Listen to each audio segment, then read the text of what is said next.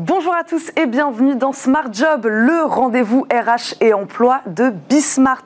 Très heureuse de vous retrouver en direct pendant une heure. Au sommaire de cette émission, dans notre rubrique Bien dans son job, on va s'intéresser aujourd'hui au cycle menstruel, un enjeu mais un tabou toujours dans les entreprises pour les femmes notamment qui en souffrent. Notre invitée, elle, nous démontrera qu'on peut kiffer son cycle. C'est le nom de son livre. Il ne serait pas une contrainte mais au contraire moteur et potentiel de réussite. Dans Smart et Réglo, petit point sur les nouveaux protocoles sanitaires en entreprise. On s'y perd, port du masque, mais quel type de masque? Quelle distanciation préconisée dans les lieux de restauration collective? Nicolas Mancret, avocat associé du cabinet Jantet, sera avec nous dans quelques instants. Et puis, petite pause café, bien sûr, avec Fanny Griesmer qui nous parle de nos rêves, ou plutôt quand notre travail s'invite dans nos rêves. Est-ce normal de rêver de son travail? Est-ce inquiétant d'en rêver trop souvent? Elle répondra à toutes ces questions tout à l'heure avec nous en plateau. Et enfin, dans notre cercle RH aujourd'hui, nous reviendrons sur le malaise des rémunérations, un débat qui ne date pas d'hier en France, mais qui ressurgit en pleine crise sanitaire. Certaines professions montent au créneau, notamment les métiers qu'on nomme maintenant en première ligne. Leur rémunération n'est pas à la hauteur. La réponse viendra-t-elle du côté de l'État ou des entreprises? Nous poserons la question à nos experts. Ce sera tout à l'heure en deuxième partie d'émission. Mais pour l'heure, c'est l'heure bien sûr de bien dans son job.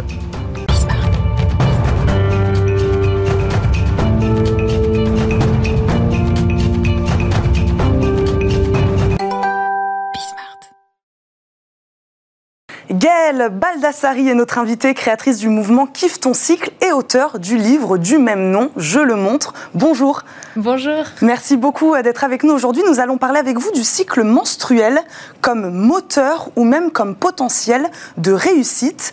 Le cycle menstruel n'est donc pas une galère à surmonter, mais bel et bien un atout, c'est ce que vous nous dites. En tout cas, on peut le considérer comme, une, comme un atout et quand il est une galère, il y a des choses à faire. Pour quelles raisons alors? Il serait potentiel et moteur Alors le cycle menstruel, il fonctionne comme un coach, vraiment, qui va nous apporter, nous faire passer par tout un processus, c'est-à-dire qui va nous permettre euh, de décider ce qu'on met en place, puis de nous mettre en action, puis de communiquer, de faire un audit de ce qui ne va pas et de nouveau de décider de ce qu'on a à mettre en place. Donc c'est vraiment un processus de gestion de projet que nous propose très naturellement le cycle, comme tous les cycles hein, de la vie d'ailleurs, parce que la nature fait la même chose avec les saisons. Enfin, voilà. Mais nous, on a ce cycle qui revient 12, 13 fois par an. C'est assez génial, en fait, comme, comme durée.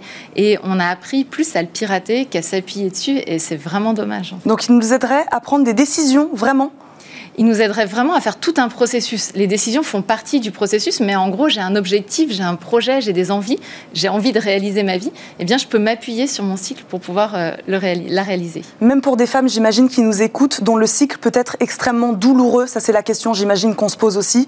Il y a des femmes hein, pour qui, euh, pendant un, deux, trois jours, euh, le cycle peut être, très douloureux. Pour elles aussi, vous leur dites qu'il faut s'appuyer dessus et que ça peut, ça peut être potentiel de réussite émotionnelle pour elle, je dis deux choses. Déjà, la première chose, c'est qu'il y a un vrai problème. Les pathologies du cycle menstruel aujourd'hui sont très mal reconnues. Et euh, je leur euh, conseille de vraiment trouver quelqu'un qui les accompagne, qui ait des diagnostics posés. Il n'est pas normal de souffrir. Quand on a mal au coude, on ne se pose pas la question, on va chez un médecin, on lui demande de nous trouver ce qu'on a. Et quand on a mal au niveau euh, pendant le cycle, les médecins, pour certains, vont nous dire ah bah c'est pas grave, c'est normal, ça fait partie du, du, jeu. Non non, en fait une souffrance quelle qu'elle soit physique euh, c'est qu'il y a un problème. Il y a un déséquilibre, il y a un problème. Donc la première chose, c'est déjà de faire reconnaître la pathologie. Et la deuxième chose, oui, elles vivent malgré tout ce cycle menstruel. Et nous, ce qu'on voit avec les, personnes qui ont suivi les programmes Kiff ton cycle, c'est que justement, il va y avoir aussi une diminution de la douleur à partir du moment où on accepte le cycle plutôt que de lutter contre. Donc de l'accepter, ça permettrait de moins le vivre d'une manière douloureuse ou de plus l'accepter? Bah, C'est ça. On n'est pas en lutte contre lui, on n'est pas en lutte contre ce phénomène qui nous traverse. Et donc bah, forcément, ça se passe mieux. Pourquoi vous êtes intéressée à ce sujet euh? Alors, je me suis intéressée à ce sujet parce que quand j'ai fait la procréation médicalement assistée, euh, je me suis injecté des doses très importantes d'hormones et j'ai vu mon comportement changer de façon euh, vraiment importante. Et le médecin à qui j'en ai parlé m'a dit Oh, ça doit être juste le stress de vouloir un bébé. Et donc, ce déni total et, m'être vu à ce point changer m'a fait me poser des questions sur les hormones. Donc, j'ai commencé à faire mes propres recherches sur les hormones, à découvrir que bah, les hormones, contrairement à ce que je pensais, avaient un impact sur moi, sur nous, et que même hors procréation médicalement assistée, cet impact, il était intéressant de le comprendre et de ne pas lutter contre. Et je me suis rendu compte que toute ma vie professionnelle, moi, j'avais lutté contre mon cycle. Je voulais rester linéaire à tout prix. Je voulais être toujours au top. Bon, un jour, j'ai fait un burn-out. Donc euh, voilà. En fait, ce que j'ai compris, c'est que le, cycle menstruel, c'est l'assurance anti-burn-out. C'est d'avoir des, zones de repos et des zones d'accélération et, de pouvoir vivre ça en étant vraiment bien il ne faut pas lutter, donc, et donc votre approche, hein, vous nous le dites, est bel et bien scientifique, hein, pas spirituelle. Alors non, en tout cas, moi j'ai fait un choix d'aller vraiment voir concrètement chaque hormone, la progestérone, euh, les oestrogènes, qu'est-ce qu'ils font sur nous, comment ils nous impactent et comment ce balai hormonal peut créer des changements. Comment travaillez-vous aujourd'hui avec euh, les femmes, les femmes en entreprise? De quelle manière vous les accompagnez avec votre mouvement? La proposition, ça va être vraiment de revenir à elles-mêmes. Moi, je fais une présentation un peu caricaturale du cycle. La question, c'est chacune de soi à soi-même, qu'est-ce qu'on vit? Donc, la c'est des accompagnements personnels? Alors, c'est un accompagnement qui n'est pas personnel puisque c'est un accompagnement euh, collectif qui est déjà, euh, ce sont des, des vidéos qui sont déjà filmées. Mais par contre, ces vidéos vont les amener à se poser les questions personnelles parce que mon cycle n'est pas le cycle de la voisine. Donc comment je vis mon cycle, comment je vis avec. Et l'idée, c'est vraiment une reconnexion. Et c'est d'abandonner la culpabilité de tout ce qu'on nous a fait culpabiliser quand on se sent fatigué, euh, quand on sent qu'on est un peu, euh, euh, on voit le côté noir des choses et qu'on critique un peu les choses. Tout ça, on nous a appris à dire voilà une, une femme quand quelques jours avant ses règles, elle va être chiante, des choses comme ça. Bah, en fait, moi, je leur présente que non et qu'il y a un intérêt à avoir ce regard critique. Est-ce qu'il faut sensibiliser aussi les entreprises sur cette thématique-là Bien Les femmes, mais aussi les entreprises, les managers Mais complètement. Il y a des erreurs de management complètement euh, grossières, comme le fait d'aller relever les compteurs euh, d'un challenge commercial toutes les semaines en pensant que les personnes les plus régulières sont les meilleures. Non, les personnes les meilleures sont celles qui ont fait le meilleur résultat. Et euh, je trouve ça complètement dingue qu'encore aujourd'hui, on préfère promouvoir une forme de régularité sans réaliser que bah, certains d'entre nous ne sont pas dans cette régularité, plutôt que de promouvoir la réalisation réelle, le, résultat. Comment démocratiser, à parvenir euh, justement comme aujourd'hui sur un plateau de télé, mais comment démocratiser ce sujet plus justement dans les entreprises? Quel travail il faut faire encore aujourd'hui? Aujourd'hui, on a pas mal de managers femmes qui se forment sur le sujet en venant dans mes programmes à titre personnel et forcément ça irrigue un petit peu partout. Ensuite, quand je suis présente euh, dans des conférences mixtes, j'ai beaucoup d'hommes, managers, DRH qui s'intéressent au sujet. Je dirais que ça va avancer petit à petit, mais ça avance vite. En trois ans, on voit déjà qu'il y a eu un changement énorme. Je vois qu'il y a de plus en plus d'hommes qui viennent aux conférences. Donc ça avance. La première chose, c'est déjà de dire que c'est plus un tabou, parce qu'on en est encore là hein, quand même, on n'en parle pas. Donc déjà, il faut passer le cap du tabou, et ensuite, après, on peut aider euh, les managers, les femmes euh, et les hommes, donc à appréhender, euh, appréhender ce sujet, c'est ça? Oui, mais il ne s'agit pas de dire au travail, aujourd'hui j'ai mes règles, et puis de l'annoncer, de faire un grand, un grand calico, et voilà. Non, non, il s'agit vraiment d'apprendre de soi à soi-même à gérer ça, d'apprendre à communiquer. C'est aussi ce que je transmets. Comment je fais pour communiquer sans dire j'ai mes règles, mais pour rassurer mon manager ou ma manageuse sur le fait que je vais être à fond, qu'aujourd'hui je prends un petit peu de recul, mais que ça sert aussi le processus. J'apprends tout ça. Est-ce que vous travaillez avec des jeunes femmes aussi, peut-être qui ne sont pas encore dans le monde du travail, mais pour qui ce serait intéressant de faire déjà ce travail dès le plus jeune âge? Mais complètement. On a un programme qui commence à partir de 10 ans. C'est le programme Kiffe tes premières règles pour les jeunes filles de 10 à 17 ans. Parce que justement, plus on apprend ça tôt, plus c'est naturel, plus en fait on ne se posera pas la question. Et moi, je suis intimement persuadée que dans une génération, la question se posera même plus. Enfin, cet échange qu'on a aujourd'hui n'aura plus lieu d'être. Vous lancez également un institut de formation autour de ces questions. Parlez-nous un peu de cet institut. Bah, l'idée, c'est vraiment de continuer euh, dans, dans, la voie légale, on va dire, à pouvoir proposer euh, des formations au plus grand nombre. Merci beaucoup, Gaëlle Baldassari, d'avoir été avec nous, nous avoir présenté euh, votre mouvement, votre livre Kiffe ton cycle et d'avoir fait de la pédagogie pardon, sur un sujet euh, aussi tabou, mais qui touche pourtant euh, quand même la moitié de la planète. Oui, et il y a les sommets en ligne. Est-ce qu'on a une minute Bien sûr, bien sûr. On a un sommet en ligne tous les quatre mois. On présente un sujet, un thème en particulier. Et là, celui-ci qui va avoir lieu du 7 au 14 mars sera sur le thème de la contraception. Choisir vraiment sa contraception, avoir toutes les cartes en main. On parle de contraception masculine aussi. On parle de charge mentale de la contraception. Enfin, vraiment. Et ce sommet est gratuit. Donc il suffit d'aller sur le site Kiffe ton cycle et on peut s'inscrire euh, sur ce sommet et c'est en ligne. Kiffe ton cycle. Montrez-nous votre petite mascotte que vous nous avez emmenée euh, aujourd'hui. Merci voilà, beaucoup. c'est Iti. Merci beaucoup Gaëlle Baldassari d'avoir été avec nous. Tout de suite, c'est notre rubrique Smart et Réglo. Le télétravail et les nouveaux protocoles sanitaires au cœur de notre rubrique Smart et Réglo. Aujourd'hui, depuis plusieurs semaines maintenant, la circulation des variants du Covid s'accélère sur le territoire national. Une situation qui a euh, amené le gouvernement à actualiser le protocole sanitaire à mettre en place dans les entreprises. Nicolas Mancret, avocat euh, associé au pôle social du cabinet Jantet, est avec nous pour commenter ces changements et nous aider à y voir plus clair sur le caractère juridique et obligatoire ou non de ces Bonjour. Bonjour Eva. Merci, merci. d'être revenu sur ce plateau. Vous êtes déjà venu euh, dans le, sur le plateau de Smart Job. Sur le télétravail, d'abord, avant de parler des nouveaux protocoles sanitaires, rien ne change Alors, rien ne change, euh, mais on veut clarifier les choses.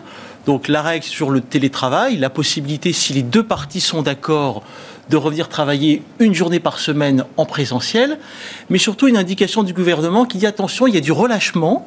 On constate que le télétravail est en recul de 15% et donc des contrôles vont avoir lieu prochainement. Les contrôles vont vraiment avoir lieu?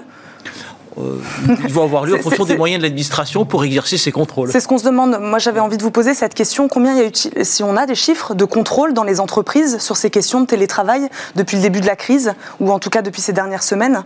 Non, on n'a pas les chiffres Non. exacts, puisque les contrôles portent à la fois sur l'activité partielle, la façon avec laquelle elle a été utilisée pendant six mois, euh, et puis aussi euh, des contrôles sur les jauges pour les activités commerciales. Ça, la presse en a beaucoup parlé récemment. Vous parliez en effet euh, des- de quelques chiffres. Les entreprises suivent-elles à la lettre ce protocole?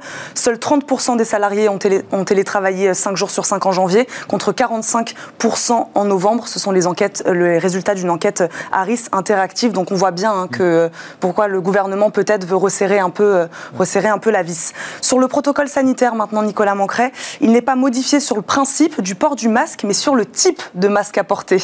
Alors, effectivement, la première règle, c'est que dans l'entreprise, lorsque le masque est obligatoire, c'est soit un masque filtrant à 90%, soit le masque chirurgical. Deuxième règle, là où le port du masque est impossible, par exemple la restauration collective, la règle de distanciation, c'est désormais 2 mètres contre 1 mètre précédemment. Troisième règle, c'est l'aération des Qu'est-ce que ça change, ça, vraiment De passer de 1 mètre à 2 mètres? Eh Est-ce ben, que c'est symbolique? Ça change que, sauf à pousser les murs, il va falloir réorganiser euh, ça. les locaux. J'imagine que c'est des contraintes euh, encore plus pour les entreprises, euh, pour un, mètre, pour un mètre de différence. Pour les masques, est-ce que c'est à l'employeur de les fournir? Alors, la règle n'a pas changé, c'est au salarié euh, de s'approvisionner euh, en masque, sauf si l'entreprise a des règles propres qu'elle a décidé d'instituer. Jusqu'à maintenant, il était interdit pour un salarié de manger à son bureau.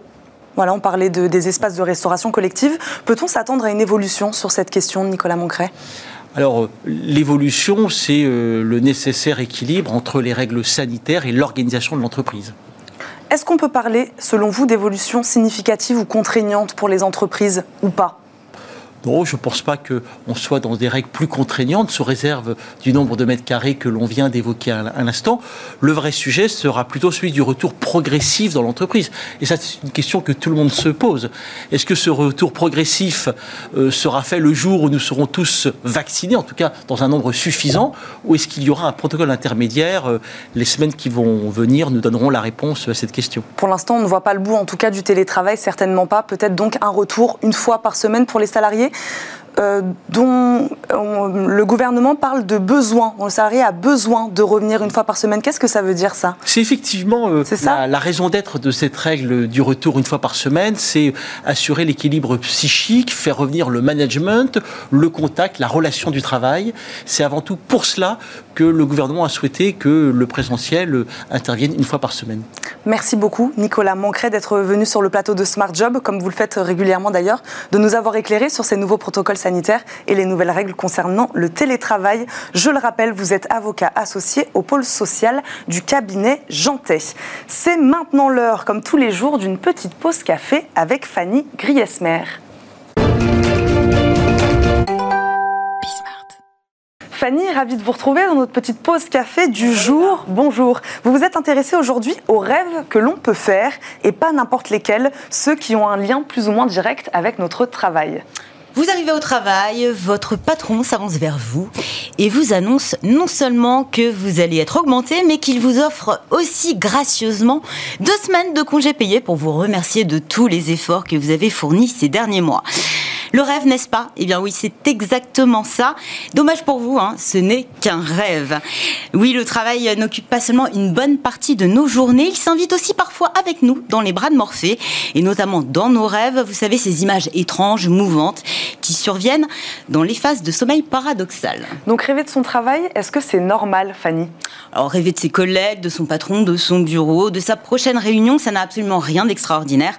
Nous avons déjà tous euh, déjà retrouvé notre univers professionnel en rêve. Alors généralement, on rêve plutôt quand on est très fatigué euh, ou à l'approche d'une échéance professionnelle qui nous angoisse un petit peu, parce que c'est justement ça. Euh, ces rêves reflètent avec précision, quand on les interprète, ce qui nous a tourmenté pendant la journée. Hein. Euh, alors c'est jamais un copier-coller exactement de ce qui vous est arrivé dans la journée.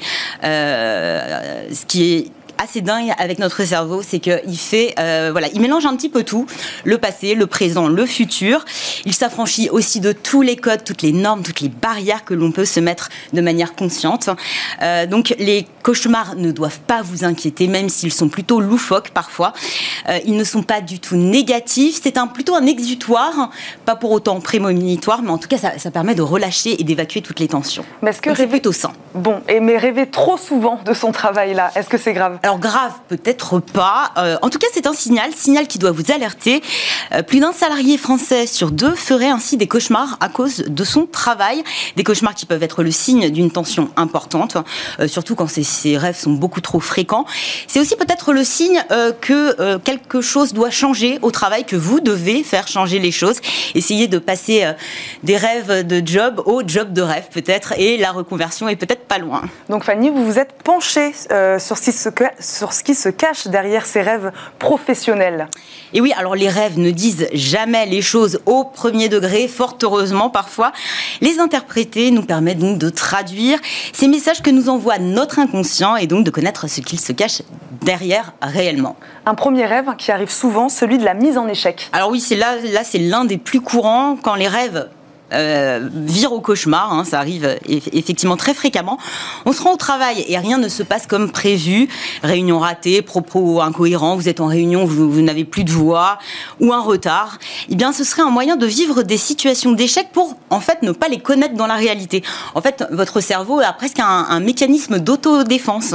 C'est assez incroyable. En imaginant le pire, notre inconscient euh, nous forge une, une sorte d'expérience pour pouvoir l'éviter ou au mieux nous préparer à l'affronter cela met en lumière aussi euh, toutes les barrières que l'on se fixe dans notre vie professionnelle, euh, barrières bien sûr conscientes dans ce cas-là. Et à l'inverse, il y a le rêve de réussite. Alors là, c'est plus rare, hein, on va pas se le cacher. Euh, nous, on adore les scénarios catastrophes. Mais en tout cas, rêver d'être le calife à la place du calife, ça arrive. Et là, cela confirme soit un succès qui vous est réellement arrivé dans, votre vie, dans, dans la réalité. et là, vous pouvez vous en réjouir en toute liberté, parce que c'est vrai que souvent on a du mal avec le succès. Hein.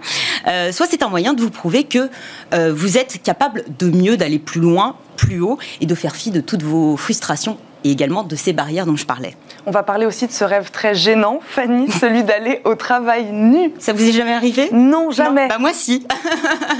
Généralement, on s'en rend compte au dernier moment, bien sûr, quand vos collègues vous dévisagent, à juste titre. C'est un rêve très courant, lui aussi. La traduction est assez simple. Vous êtes peut-être un peu trop mis à nu face peut-être à votre patron, à vos collègues, mais là, au premier, euh, au premier sens du terme. Hein. C'est-à-dire que vous êtes dévoilé euh, auprès de vos collègues et que vous n'avez pas eu forcément l'accueil euh, que vous attendiez et que vous vous êtes senti jugé. Donc là, peut-être faudrait euh, garder un petit peu votre vie euh, perso pour vous. Et enfin, est-ce que rêver de son patron, c'est normal? On en parle de ça aussi? Oui, ouais, on peut en parler, effectivement. alors, je ne vais pas vous cacher que j'ai trouvé énormément d'interprétations sur le sujet. C'est pas très, c'est pas simple. Hein. Il y a autant d'interprétations que de rêves possibles à faire avec son patron ou sa patronne. Euh, dans tout ce que j'ai vu, alors rassurez-vous, euh, cela, ne veut absolument pas dire que vous avez une attirance pour elle ou pour lui. Rien à voir avec l'interprétation freudienne hein, du désir refoulé. Euh, alors j'ai gardé une interprétation, je ne vais pas vous le cacher, qui m'arrange. En tout cas, certains disent que cela signifie que vous vous sentez prêt à embrasser de nouvelles responsabilités et à jouer dans la cour des grands. Donc en fait, moi, je, vous, souhaite à tous hein, de rêver de votre patron au final, c'est-à-dire que vous êtes prêts à avancer et à, prendre de nouvelles responsabilités. Je trouve ça plutôt positif. Merci Fanny de nous avoir parlé de nos rêves. On se retrouve demain bien sûr dans Smart Job pour une nouvelle pause café. On marque tout de suite une courte, courte pause et on se retrouve tout de suite pour notre débat du cercle RH.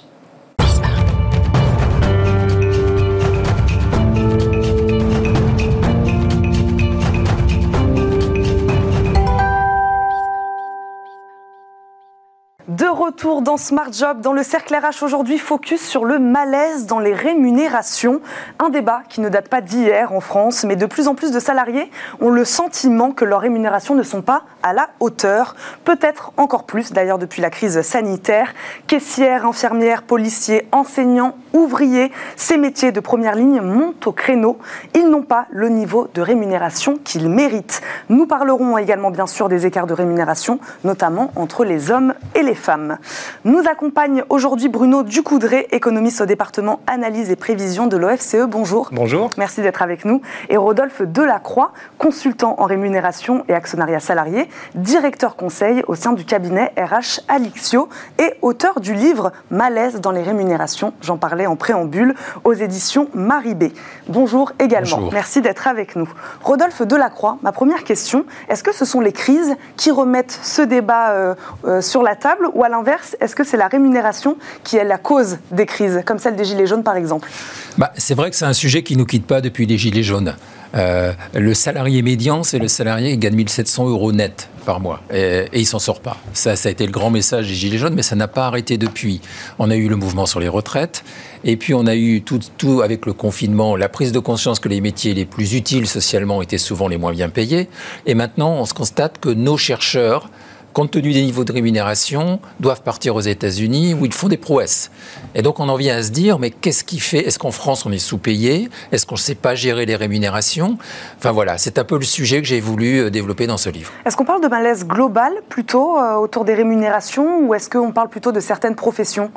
Alors il faut bien distinguer les sujets. Euh, dans les grandes entreprises, on a des outils de gestion qui font qu'on sait finalement atteindre des objectifs qui peuvent paraître contradictoires. Être compétitif sur le marché, assurer une certaine équité ou une répartition sociale équitable. Mais il y a des tas de professions et puis il y a surtout le secteur public. Le secteur public ne sait pas gérer les rémunérations. En faisant ces livres, moi je suis consultant plutôt dans les entreprises privées. Euh, qu'on critique assez facilement. Mais je, quand je vois la manière dont on gère les, salaires de début de carrière des fonctionnaires, la manière dont on n'arrive pas finalement à attirer les talents dont l'État a besoin, on se dit qu'il y a un problème dans la gestion des, fonctionnaires et des collectivités locales, par exemple, etc., ou des, hôpitaux. Vous êtes d'accord avec ça, Bruno Ducoudré Alors euh, oui, je, enfin, ça, pose problème les, rémunérations dans la fonction publique parce que vous avez euh, un gros enjeu qui est la maîtrise de la dépense publique et la masse salariale constitue un un gros euh, volume de, de, cette dépense. Et donc, euh, il y a, une espèce d'arbitrage entre comment on fait évoluer les, les, rémunérations dans la fonction publique et comment on essaie de tenir l'évolution des dépenses. Et ça, euh, globalement, on l'a fait depuis 20 ans en gelant l'évolution de l'indice du point d'indice de la fonction publique. Et ça, ça a pesé sur certaines professions plus que d'autres parce que vous avez des, des, grilles qui sont différentes selon que vous êtes enseignant ou, ou, chercheur, ou etc. Et dans euh, dans certaines professions, comme les enseignants, euh, vous n'avez pas eu de compensation par des primes, par exemple. Et donc, vous avez, euh, depuis 20 ans, bah, un, creusement des rémunérations qui s'est opéré, et notamment quand on regarde par rapport aux autres pays de l'OCDE, on est parmi les moins bons dans la rémunération des enseignants. Donc oui, effectivement, il y, a un problème pour attirer les talents. Et, euh, mais mais il faut mettre ça globalement dans le problème de la gestion de la, dépense publique et ce n'est pas un problème simple. Quel lien peut-on faire, Rodolphe Delacroix, par rapport à ce que vous dites entre le privé et le public, alors sur les rémunérations? Ben, C'est-à-dire que moi, je pense que dans le public, comme vous le dites, on a une gestion budgétaire, on n'a pas une gestion ressources humaines.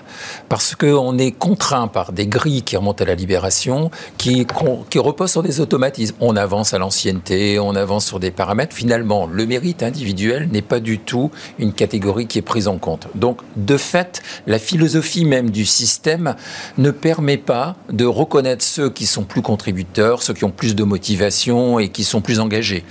Donc ça démoralise, euh, ça fait que les talents s'en vont et on, croit répondre à cette question en introduisant des éléments de rémunération variable qu'on avait fait dès, Sarkozy. Moi, je ne pense pas que c'est une bonne idée. On ne doit pas copier le système du privé et le, enfin, le transposer dans le système public. public. Par contre, il faut assouplir la gestion des rémunérations, assouplir la grille de la fonction publique la grille salariale, en introduisant des, paramètres où on va comparer des emplois comparables, favoriser la mobilité, créer des chemins de carrière et une gestion ressources humaines dans la fonction publique, ça n'est pas possible aujourd'hui. Donc on a une gestion budgétaire, le rabot, et puis après on a une gestion où ceux qui ont du pouvoir, les, syndicats qui ont du pouvoir parce qu'ils peuvent mettre en grève telle, telle activité, telle corporation, obtiennent des avantages que d'autres n'ont pas. Donc ça devient profondément inégalitaire. C'est ça que j'ai essayé de, de démontrer dans, mon ouvrage. On parle aussi beaucoup de transparence sur la question de la rémunération, notamment pour les entreprises privées, parce que la grille des salaires, en effet, est différente pour le public. Euh, est-ce que c'est suffisant, cette transparence? On sait qu'aujourd'hui, les entreprises cotées sont obligées hein, de, publier ces écarts de rémunération. Ça aide? C'est une solution? Alors, c'est une solution. Euh, est-ce que c'est suffisant? À mon sens, non, parce qu'il faut bien voir que, euh, notamment quand on regarde les, écarts de rémunération hommes-femmes, euh, si on prend les écarts bruts, on est à 25% globalement. Les femmes sont payées 25% de moins que les hommes chaque mois. Et quand on corrige finalement de certaines, de certaines choses, mais qui sont aussi des inégalités hommes-femmes, c'est-à-dire par exemple les femmes sont plus, sont plus à temps partiel, euh, la structure des emplois n'est pas la même parce que les femmes n'ont pas accès au même type d'emploi que les hommes, bah, finalement on arrive à euh, quelque chose qu'on n'arrive pas à expliquer qui est de l'ordre de 9% de l'écart de rémunération homme-femme. Et ça, bah, ça, ça reste trop élevé. Il n'y a aucune raison finalement que les femmes soient moins rémunérées que les hommes. Et donc la transparence, ça va dans le bon sens parce que ça oblige à dire, bah, regardez combien je paye les hommes, regardez combien je paye les femmes. Mais ça oblige aussi à dire, regardez combien il y a euh, de, femmes qui ont accès aux postes dirigeants, qui sont les mieux payés. Euh, voilà comment sont gérées les, euh, les, évolutions de, carrière. Alors le fait d'avoir un enfant dans une carrière, normalement, ça ne doit pas vous pénaliser. Bon, bah, la transparence est fait justement pour lever un peu tous ces, tous ces tabous, toutes ces choses qu'on n'ose pas vraiment regarder au sein des, entreprises parce que, bah, parce que finalement ça marche comme ça et que euh, bah non, il faudrait pas que ça marche comme ça. Donc oui, à mon sens, ça va dans le bon sens. Mais il y a deux questions là-dessus euh, sur la rémunération et l'écart entre les hommes et les femmes. Il y a la question, vous le disiez, de, du travail précaire. Les femmes sont plus représentées en effet dans ces, dans, dans ces métiers et ces professions-là. Et puis il y a aussi sur un même poste donné, sur un même poste, la femme va être moins payée. C'est deux sujets différents. Alors c'est deux sujets différents, mais qui se cumulent. Donc ça fait deux, deux, deux, deux points négatifs finalement pour la rémunération des femmes. Et ça c'est vraiment important parce que euh, alors, on, parlait des gilets jaunes. Euh, effectivement, on avait vu autour des ronds-points, il y avait beaucoup de, de, mères isolées qui étaient là. Euh, et ces mères isolées, elles sont beaucoup plus à temps partiel, elles ont moins accès aux emplois, elles sont moins bien rémunérées, plus souvent au SMIC. Et, aujourd'hui, on se reprend une crise où qu'est-ce qu'on voit? Bah, On voit que ça va être les métiers de l'hébergement-restauration, des services au ménage, etc., qui sont beaucoup plus, qui, ont des salariés qui sont beaucoup plus à temps partiel, qui sont bien moins rémunérés, qui ont eu des progrès de, de salaires depuis ces 20 dernières années qui sont plus faibles qu'en moyenne euh, sur l'économie française. Et donc, bah, finalement, on, a un peu peur que ce soit les mêmes personnes qui soient touchées. donc, du coup, bah, il y, a un problème, oui. Il y a un problème de précarisation hein, sur certaines professions et sur certains profils de population. Il y a un vrai problème de précarisation. Et je dirais à l'autre bout de la chaîne, parce que vous en aviez parlé, euh, l'index sur l'égalité femmes-hommes que les entreprises euh, remplissent depuis deux ans fait apparaître dans son dernier critère, c'est-à-dire les quatre rémunérations les plus importantes sur les dix. Il faudrait qu'il y ait quatre femmes. Il y a 1% des entreprises qui ont rempli ce critère. ça veut donc dire... Comment c'est possible ça? Ah ben, C'est-à-dire que les femmes ne sont pas euh, on le voit dans les comités exécutifs, là où les niveaux de rémunération sont les plus élevés. Donc en fait, ça renvoie à une question de gestion de carrière. Parce que pour arriver à ce niveau de là, euh, à 40 ou à 50 ans, comme ça peut arriver pour les talents dans les entreprises, il faut avoir une politique volontariste dans les organisations. Alors on n'y est pas. On n'y est pas. Et c'est ça aussi qui, explique que, la question de l'égalité femmes-hommes se pose au deux bouts de la chaîne, au niveau de la précarité dans ces emplois, effectivement, qui cumulent tous les inconvénients, et à l'autre niveau, au niveau de la direction, où encore aujourd'hui, euh, le comité exécutif standard du CAC 40 est composé largement d'hommes, avec l'exception d'une femme présidente du CAC 40 aujourd'hui, ce qui est absolument anormal. Alors quand on a une démarche volontariste, comme on a fait avec la loi Copé-Zimmermann sur les administrateurs, on est passé à un niveau acceptable. Donc là aussi, je pense que c'est la voie de progrès pour les prochaines années. Que faut-il faire encore pour euh, réduire cet écart? Eh ben, Vous donnez des solutions hein, dans votre livre Malaise dans les rémunérations. C'est aussi l'objectif de ce livre-là, c'est de donner des clés, des solutions. Alors, sur euh, les, écarts de rémunération, moi je pense qu'aujourd'hui, compte tenu des enjeux de compétitivité des entreprises, c'est pas par le salaire, par une politique salariale volontariste qu'on va y arriver. Donc, mais la boîte à outils des politiques de rémunération est large. Par exemple, il y a un moyen qui qui est très simple pour associer l'ensemble des collaborateurs, c'est l'actionnariat salarié, qui vient d'être renforcé dans la loi Pacte par l'abondement unilatéral. Ça, c'est formidable, c'est-à-dire que vous, l'entreprise vous permet d'être actionnaire sans que vous ne versiez le moindre euro. C'est une rémunération différée puisque l'argent est bloqué 5 ans. Moi, je pense que dans ce contexte où les entreprises vont sortir de la crise exsangue, pour grand nombre d'entre elles, elles ne vont pas pouvoir sortir les budgets d'il y a deux ans. On, est, on sait déjà que c'était 3% en 2019, cette année ça va passer à 1,5. Donc on a moins à distribuer. Quand on a moins à distribuer, on va donner aux plus méritants, aux plus performants. Ça veut dire qu'on va désespérer une grande partie des salariés. Ça, c'est vraiment un risque important pour, euh, pour les années à venir de sortie de crise. Donc je pense que l'actionnariat salarié, c'est une façon alternative d'associer l'ensemble des salariés, y compris dans les entreprises de taille c'est ça, j'allais vous demander quel type d'entreprise, dans quel type d'entreprise on peut appliquer cette actionnariat bah, Parce que ça se fait dans les grands groupes, mais ça ne se fait pas assez dans les petites et moyennes entreprises. C'était l'objet de la loi Pacte. Il faut vraiment que dans ces entreprises de 4 500 personnes, 1000, 2000 personnes, on associe les salariés au capital d'une manière. Tout, tout juridique, juridiquement, nous avons tout ce qu'il faut. Le cadre fiscal et social le plus unique et intéressant d'Europe.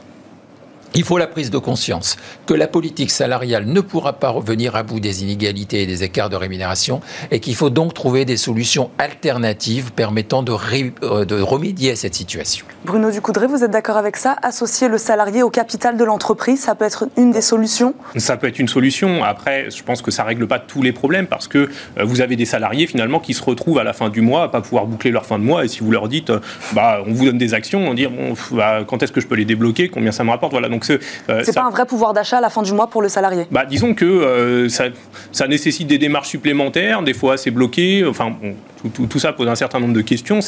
C'est une solution, mais ça règle pas tout le problème. Je dirais des salariés qui euh, se retrouvent à la fin du mois sans, rien qui se retrouvent le 10 du mois à plus pouvoir manger. Donc il y a d'autres solutions qu'il faut envisager à mon sens. Et je reviens sur ce que je disais tout à l'heure. Finalement, le, ces, crises qui s'enchaînent sur ces questions de rémunération, des gilets jaunes, aujourd'hui euh, la crise du coronavirus avec tous les, tous les emplois qui ont été détruits en 2020. Euh, il y a, à mon sens, un sujet qui est euh, le, les personnes à temps partiel, notamment les personnes à temps partiel subi, qui font partie des 30% des salariés qui sont les moins bien rémunérés. Parce que même si vous êtes rémunéré au SMIC et qu'on augmente le SMIC, si vous travaillez à mi-temps, bah, à la fin, vous avez du mal à boucler vos fins de mois. Et par ailleurs, vous êtes, on, est, on est dans une crise où on a empêcher les gens de travailler pour des raisons sanitaires. Hein. Je remets pas ça en cause, mais euh, quand vous travaillez pas, vous touchez pas la prime à l'activité. Donc euh, voilà, ça fait des revenus qui sont amputés. Et donc euh, il y a un sujet aujourd'hui qui est très concret qui est comment on maintient le pouvoir d'achat des plus démunis, euh, qui, des, des, plus fragiles dans l'emploi ou qui ont perdu leur emploi parce que euh, ils n'ont pas forcément accès au chômage partiel ou ils ont perdu tellement de revenus qu'ils vont tomber ou ils sont déjà tombés dans la pauvreté. Donc il y a, il y a un sujet qui est à mon sens euh, très urgent c'est là où peut-être entre en jeu un sujet qui ne fait pas l'unanimité, le revenu universel. Vous en parlez un peu dans votre livre. C'est peut-être une des solutions pour gérer ces nouvelles formes de travail, ces travails un peu précaires, ces travails flexibles, à temps partiel, où on ne travaille pas tout le temps. Ça peut être une des réponses, le revenu universel. Moi, je ne suis pas spécialiste du sujet, donc euh, je ne vais, pas, je vais pas trop m'engager là-dessus, hein, mais euh, si, il faut se poser toutes les questions, il faut envisager toutes les solutions, et si on aboutit à, à, dire qu'effectivement le revenu universel peut être une solution pour euh, finalement sortir un certain nombre de ménages de la précarité et de la pauvreté, moi je je pense qu'à ce moment-là, il faut tout à fait l'envisager et le mettre en place si c'est la solution, bien sûr. Rodolphe Delacroix, sur le revenu universel, vous en parlez dans votre livre. Sur ce sujet du revenu universel, je pense que le problème est plus philosophique que technique. Parce que d'un point de vue technique, j'ai étudié cette question et je me suis rendu compte qu'aujourd'hui, l'État verse, euh, si on cumule toutes les politiques sociales, d'assistance ou de protection sociale rapportées au nombre de, de Français qui ont plus de 18 ans, ça fait 1200 euros net, 1200 euros net par personne. Donc en fait, il, y a déjà de facto un revenu universel, mais il y a des trous dans la raquette.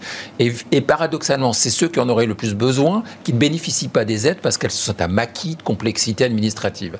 Donc d'un point Là de vue... se pose la question qui doit donner la réponse? Est-ce que c'est l'État ou est-ce que c'est l'entreprise? Alors voilà, si un Pour moi, c'est un débat politique. Sans créer d'impôts supplémentaires, même en faisant des économies, on peut décider de donner un revenu universel à tout le monde qui fait que les jeunes qui sont dans la précarité aujourd'hui, les personnes dont vous parlez, etc., se trouveraient vraiment avec un filet de sécurité. Ça permettrait même de baisser le SMIC parce que ça permettrait de baisser les allocations chômage parce qu'avec 1200 euros, on n'a plus besoin de, de niveaux minimaux aussi élevés. Après, la question, elle est philosophique et elle est politique. C'est-à-dire, est-ce qu'il faut entrer dans un système de protection universelle sans contrepartie? Et là, je laisse chacun se faire son idée. Mais je pense que d'un point de vue technique, euh, aujourd'hui, ça serait une remise à plat complète des dispositifs d'assurance euh, de protection sociale et d'aide sociale qui pourraient être réalisés. Ce serait une énorme réforme, mais dont le bénéfice serait certain pour répondre aux problématiques que vous indiquez.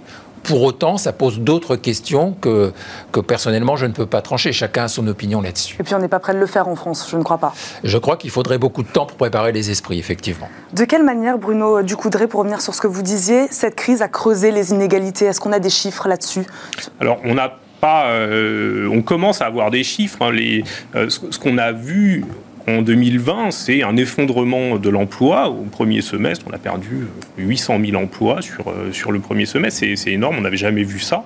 Et euh, on sait que ces emplois qui ont été détruits temporairement, mais pour une partie, mais ce sont des emplois qui sont euh, d'abord euh, des CDD, de l'intérim, en grande majorité. Et quand on regarde qui occupe ces postes-là, eh ben on voit que c'est plutôt des jeunes, que c'est plutôt déjà des travailleurs précaires. On a vu aussi qu'il y a une partie de l'activité des auto-entrepreneurs qui a été qui été empêchée, et eux malheureusement n'ont pas le droit pas le droit au chômage. Donc vous avez une partie de la population qui s'est retrouvée donc sans travail, pas le droit au RSA si vous avez moins de 25 ans. Si vous n'avez pas cotisé suffisamment, bah, vous n'avez pas le droit au chômage non plus. Si vous étiez auto-entrepreneur, euh, vous avez le droit à rien. Et donc, euh, voilà, c'est ça globalement euh, la crise aujourd'hui, parce qu'à côté, on a eu quand même tout un système d'activité partielle qui a permis de sauvegarder énormément d'emplois. Si on avait connu une destruction d'emplois du même ordre que la, baisse d'activité, on, on, aurait détruit plus de 9 millions d'emplois au premier semestre. Donc, heureusement qu'on a ces systèmes, mais comme vous dites, il y a des trous dans la raquette. Est-ce que 2021 peut être pire que 2020 alors, euh, je pense pas, parce que le, euh, ce qu'on voit aujourd'hui dans la conjoncture, c'est que l'industrie, la construction s'en sortent beaucoup mieux, et, euh, et, que donc, les, notamment le, confinement du mois de novembre n'a pas eu le même impact économique négatif sur l'activité que celui qu'on a connu au mois d'avril. Et donc, tout ça, ça, ça vient du fait qu'on a mis en, place des protocoles sanitaires, qu'aujourd'hui, on a des gels, on a, du on a des masques, et que donc, l'activité peut continuer d'une certaine façon, et même si, bon, il faut voir qu'aujourd'hui, aujourd'hui, on reste 5 euh, euh, à 7% euh, en dessous de notre niveau d'avant-crise en termes d'activité économique. Donc ça reste, ça reste énorme, mais, mais c'est bien moindre que ce qu'on avait eu en 2020. Donc je ne pense pas qu'on aura les mêmes effets. Rodolphe Delacroix, Bruno Ducoudray parlait des jeunes, hein, une génération très précarisée en règle générale par cette crise encore plus. Sur la question de la rémunération, les jeunes qui rentrent sur le marché du travail, qu'est-ce que vous dites, vous, dans votre livre? Euh, Je pense qu'il y a une génération sacrifiée. C'est évident que euh, quand on rentre sur le marché du travail à l'automne 2020, euh, on, va être, on, va, on va le tirer toute sa carrière par rapport à ceux qui sont rentrés sur le marché du travail deux ans plus tôt. Euh, ça, je pense qu'il y a effectivement, bon, c'est les aléas de la crise, c'est un peu la même chose en 2009. Euh, donc euh, après, certains, certains individus parviendront à rattraper ce retard initial, mais on va voir par la force des choses des niveaux de salaire d'entrée sur le marché qui vont être moindres, une offre d'emploi qui va être réduite par les entreprises. Alors il y a des mesures du gouvernement pour favoriser l'apprentissage pour favoriser l'entrée sur le marché du travail, qui sont assez bien pensés. Euh, mais euh, je pense qu'il faut que, les entreprises intègrent le fait que pendant, pendant un certain temps, euh, il va falloir faire un effort particulier pour les jeunes. Je crois que c'est tout à fait important, c'est la responsabilité collective. Ça, c'est un problème, Bruno Ducoudray, si on commence à se dire qu'on va payer moins les jeunes quand ils arriveront pour leur, première, pour leur premier emploi Alors oui, et puis enfin, il y a, quand, quand on dit les jeunes, bon, c'est une catégorie un peu fourre-tout. il y a les jeunes qui sortent des écoles, des études, qui sont qualifiés, qui vont mettre plus de temps à s'insérer sur le, sur le marché du travail du fait de la crise, mais qui certainement pourront rattraper, comme vous dites, le, la perte en début de carrière. Et puis vous avez les jeunes qui sortent sans qualification, sans diplôme, ou bah, avec des diplômes pas suffisants finalement pour s'insérer facilement déjà en temps normal sur le marché du travail. Ils mettent plus de temps à trouver du, travail. Et puis bah, là, avec la crise, avec tous les secteurs qui se ferment, qui, sont fermés et qui généralement sont plutôt des, secteurs où on va plus les embaucher et ça permet de, mettre un premier pied dans le monde du travail, bon, bah, là, ils vont se retrouver euh, ce qu'on appelle des nids, c'est-à-dire des inactifs, euh, euh, ni en formation, ni en emploi, ni en recherche d'emploi. Et donc ça, bah, finalement, effectivement, il va falloir les aider. il y a un problème de décalage entre l'offre et la demande aujourd'hui sur certains secteurs. Il y, a des, il y a des secteurs qui cherchent à recruter, mais qui n'ont pas la main-d'œuvre adéquate.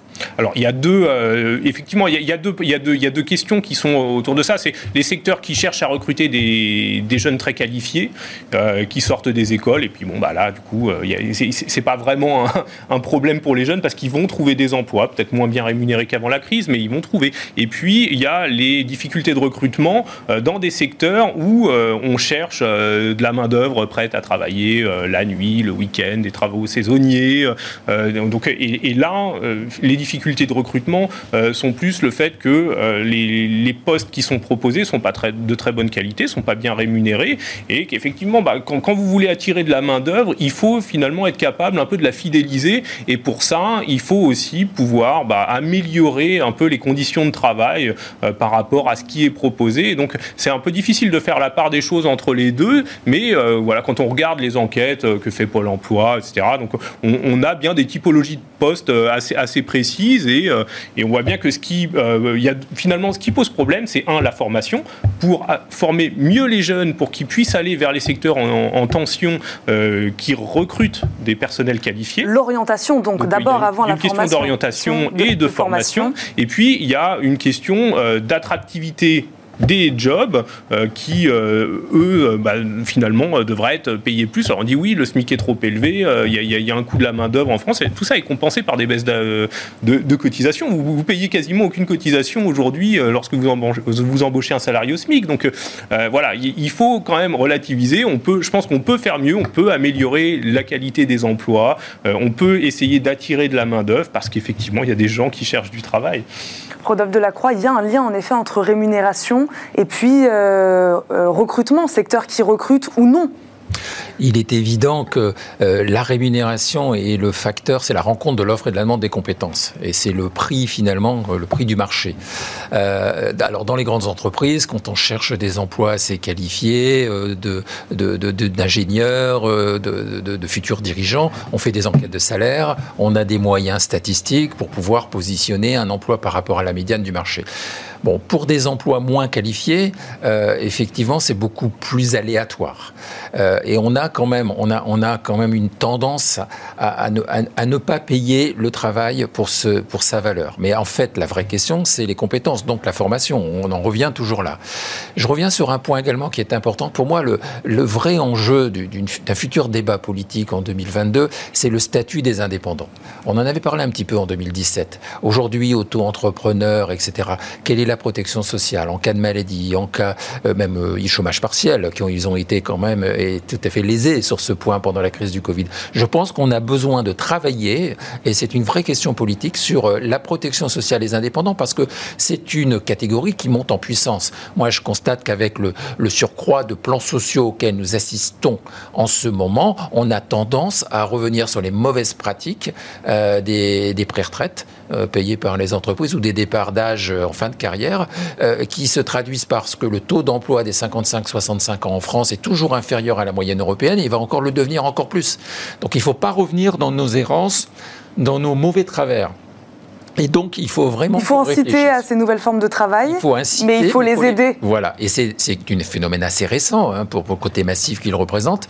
Pour autant, euh, bah, il n'y a pas la protection sociale, euh, notamment pour les seniors euh, en fin de carrière. Enfin, si les seniors sont relativement protégés parce qu'ils peuvent jouer avec Pôle emploi jusqu'à l'arrivée en retraite, mais il faut qu'on arrive à trouver un statut de l'indépendant qui soit digne parce que le salarié, quand même, il est protégé. On ne peut pas dire le contraire. Donc voilà une vraie question.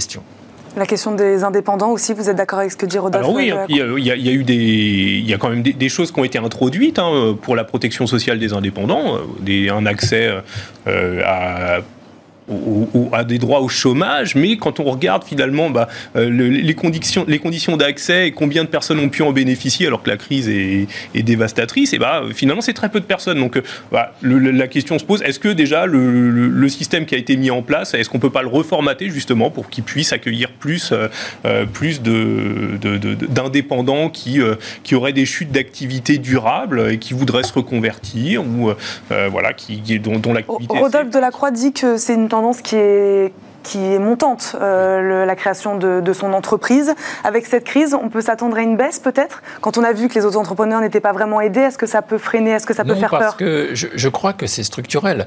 Euh, les entreprises vont être obligées de faire des choix et de rationaliser l'emploi.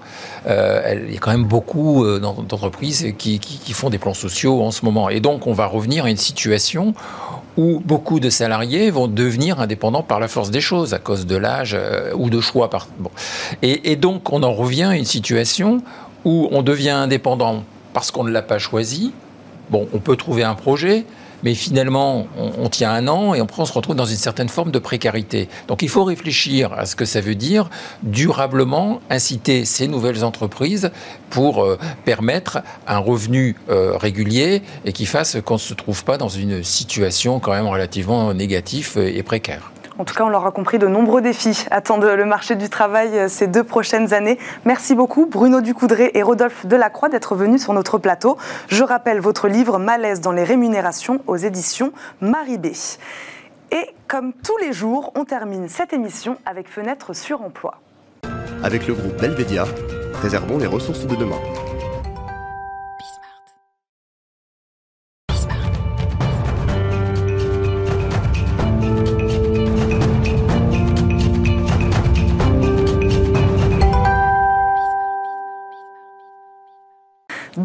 Fenêtre sur emploi, Hélène Chahine, déléguée générale de la Fondation C'est Génial, nous a rejoint. Bonjour. Bonjour. Merci d'être avec nous. Une fondation dédiée à la sensibilisation des jeunes aux métiers scientifiques et techniques. On en parlait un peu à ces secteurs euh, en quête de, main-d'œuvre qualifiée. Les jeunes délaissent les sciences. C'est le constat que, que vous avez fait. Pourquoi, selon vous, euh, ce désengagement pardon, des jeunes sur ces filières? Alors, euh, nous, donc c'est génial. Hein, c'est une fondation qui agit depuis 15 ans hein, cette année pour promouvoir les sciences et les techniques auprès des jeunes. Et ce sont des entreprises industrielles et technologiques qui se sont engagées pour justement faire connaître leur métier, promouvoir les métiers, parce qu'elles ont fait ce constat de, peut-être d'un moindre, voilà, un moindre intérêt. Et ce constat, il est aussi très fort auprès des filles puisque euh, pour, revenir pardon sur ce que vous disiez, donc c'est les entreprises elles-mêmes qui ont créé cette fondation en se disant nous on a besoin de main d'œuvre, donc on, va y aller, on va aller à la rencontre de ces jeunes. Euh, c'est ça, on a envie de, on veut faire connaître nos métiers, on ne sait pas comment le faire, donc elles se sont réunies autour de la marque, on peut dire comme ça, de C'est Génial, pour aller au contact des jeunes, et notamment euh, dans les collèges et les lycées, puisque voilà, la proposition est de, de travailler euh, dès, euh, dès le, début de l'orientation, hein, dès le collège, pour aussi faire tomber des préjugés, donner une autre image de, de, ben, de l'industrie, une autre image de la technologie et une autre image des métiers. Vous parlez de l'industrie, sur quel type de de quel type de métier on parle euh, donc, euh, les, Quand on parle des sciences, des filières scientifiques nous, on parle des sciences et des technologies et du numérique. Donc on va parler des industries, on va parler de toutes les entreprises technologiques et on va parler euh, du secteur du numérique hein, qui est très important. Et la problématique notamment des filles, elle est très forte dans l'industrie puisqu'on est autour de, bon, autour de 30% de femmes dans l'industrie. Et dans le numérique, c'est bien en dessous. Et pourtant, ce sont des métiers où il y a des carrières qui sont possibles et qui sont très intéressantes. Donc nous, c'est notre rôle de, de, faire connaître. Quelle est votre méthode de travail alors? Comment vous faites? Alors on... Comment vous travaillez avec les établissements scolaires? Si vous travaillez dès le plus jeune âge, j'imagine que vous travaillez euh, de pair avec, euh, avec les écoles, les collèges, les lycées? Donc on a un accord avec l'éducation nationale, un accord cadre au niveau ministériel euh, qui ensuite se décline avec des accords avec les rectorats. Et ensuite, on a évidemment une communauté d'enseignants qui sont déjà engagés. mais vraiment, la, l'ADN hein, de ce qu'on fait, c'est de la rencontre. Et dans chaque rencontre, il y a un, un échange, un moment pour faire connaissance. Et chaque participant y trouve de la satisfaction. Donc des rencontres, concrètement, c'est des visites pour les professeurs euh, pour pouvoir mieux comprendre l'entreprise, mieux comprendre les métiers. Les entreprises ont beaucoup changé, l'usine a beaucoup évolué et les enseignants ne, le savent pas. Et puis l'autre type de rencontres sont des rencontres dans les classes. Euh, donc des collaborateurs euh, des entreprises viennent en classe, parlent de leur métier, répondent à des questions. Les jeunes ont vraiment besoin d'être au contact.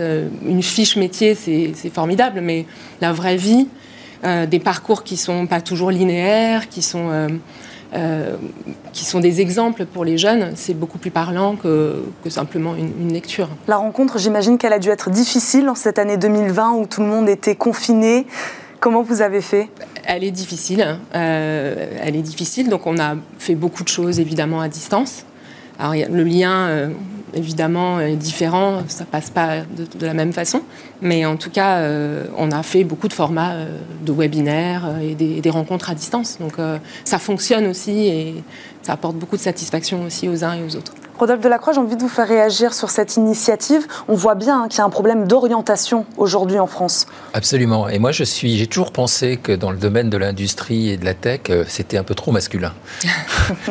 et, je pense que c'est vraiment euh, faire œuvre utile de susciter des vocations très, très jeunes hein, à l'école pour que des, des, des, jeunes femmes s'orientent vers des métiers auxquels elles se destinent pas naturellement mm. et je dirais même de moins en moins, hein, presque régresser euh, sur ce sujet. Et moi, je pense que ça apporte une, un regard un, peu, un peu dit, renouvelé mm. euh, sur la manière de, de, gérer ces emplois, ces secteurs d'activité et le monde de la technologie qui, qui gère, qui régit nos vies hein, de plus en plus. Je trouve quand même, il a tendance à être binaire. C'est peut-être la définition même de l'informatique, 01, 01, 01, mais la vie est plus complexe. Mm. Et je pense que c'est vraiment très important ce que vous, ce que vous mm. tentez. Comment vous les aidez, ces filles, à passer ce cap? Parce qu'il y a presque un cap psychologique aussi. On voit bien s'il y a autant d'écarts et qu'elles sont aussi peu représentées dans ces filières-là, c'est bien qu'elles se disent qu'elles ne peuvent pas ou que c'est pas pour elles. Il y a un cap psychologique. Il y a plein de raisons. Euh, il y a plein de raisons, mais effectivement, en tout cas, nous, ce qu'on ce qu'on voit, ce qu'on essaye de faire, c'est vraiment de, de, de faire intervenir notamment des femmes qui sont des comme des rôles modèles. Alors un rôle modèle, c'est pas euh, une femme qui a un parcours absolument euh, sans faute et, et, exemplaire qui peut mettre un peu de distance. C'est des femmes qui sont épanouies dans leur travail et qui ont fait un, parcours accessible. Donc euh, c'est à travers ça, à travers le témoignage, qu'on fait tomber euh, des préjugés, euh, des, peut-être un manque de confiance ou plein de raisons qui sont amenées par la société ou par, par de l'autocensure. Enfin voilà. Donc le, ce que vous dites est très important. Hein. Il y a vraiment un enjeu aujourd'hui de, recrutement puisque euh, la difficulté à recruter a augmenté ces dernières années. Et puis, il y a des enjeux très importants hein, euh, liés à l'écologie, liés à la transformation numérique. Et nous, le message qu'on fait passer, euh, qu'on veut faire passer, c'est qu'il y a des métiers intéressants et on a besoin de jeunes engagés, éclairés aussi, qui peuvent euh, voilà, agir et, se poser des questions et faire avancer euh, la société et les entreprises demain. Donc euh, il faut agir maintenant. Donc on a créé une plateforme qui permet de faciliter la relation, qui s'appelle C'est Génial Connect, et qui a vraiment pour objectif de faire en sorte que partout en France, un enseignant qui veut faire intervenir quelqu'un dans sa classe peut le faire facilement et de faciliter ça pour, pour vraiment engager euh, les uns et les autres. Et euh, les collaborateurs des entreprises qui s'engagent, c'est vraiment aussi très valorisant pour eux. Donc il y a aussi une action RH dans ce qu'on fait.